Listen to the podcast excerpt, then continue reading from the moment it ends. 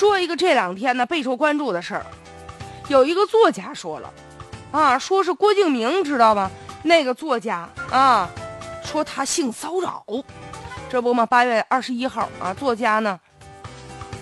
这个李峰就在这个微博呀就爆料说郭敬明啊曾经对他性骚扰和性侵犯，表示说他经常性骚扰、性侵犯签约到他公司的男作者、公司的男性职员。而他说这郭敬明呢也是男性，他那意思就是这男性骚扰男性了。当天晚上十点钟，郭敬明呢就通过这实名认证的微博回应了，说完全是捏造的，已经让律师进行处理了。这郭敬明除了是作家之外，还拍过这个电影《小时代》嘛，而且还有人就说了，说这郭敬明也算是一明星了，明星级的作家了。但现在被爆出这样的事儿啊，让人觉得挺吃惊的。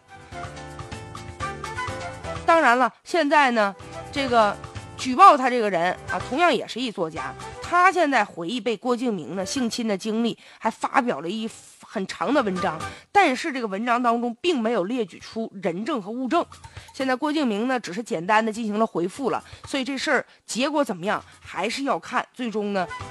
这个警方怎么认定吧，或者郭敬明的律师团会怎么回应。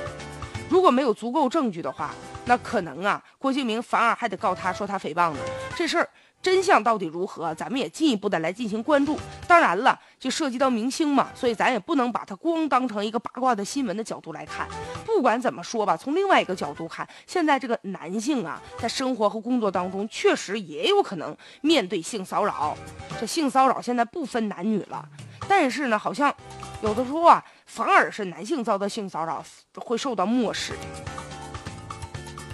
你看现在这个新闻就是这个新闻爆出来了，很多人呢其实呢也是抱着说，哎，我看热闹的心态，我看看你们究竟孰是孰非。但是呢，其实这个性骚扰有的时候对当事人来说，很多人他不敢说，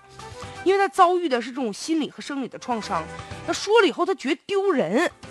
不被理解，反而被误解，而且这个男性被性骚扰吧，容易被理解成为呢道德事件，啊，就觉得说，哎呀，这么点小事儿啊，一男的你也不吃亏，反而被骚扰这个人好像比骚扰人的那个人要承担更多的道德的压力。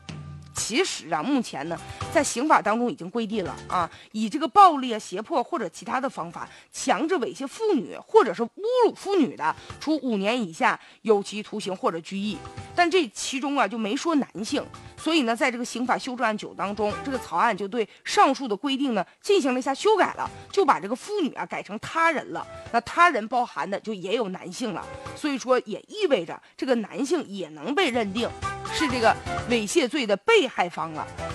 也因为这个事儿也进行了一下保护啊。这法律呢也给予了被性侵犯的男性更多的支持了。但现在呢，就是比较尴尬的，就是无论男性还是女性，就你呀，必须得提供这个足够的证据啊，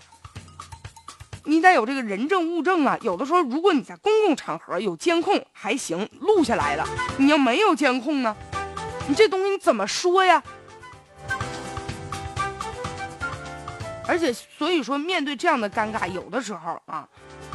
咱们应该想办法保留证据。另外啊，就是如果说遭遇这种性侵害了，咱们也应该勇敢的站出来去进行指证。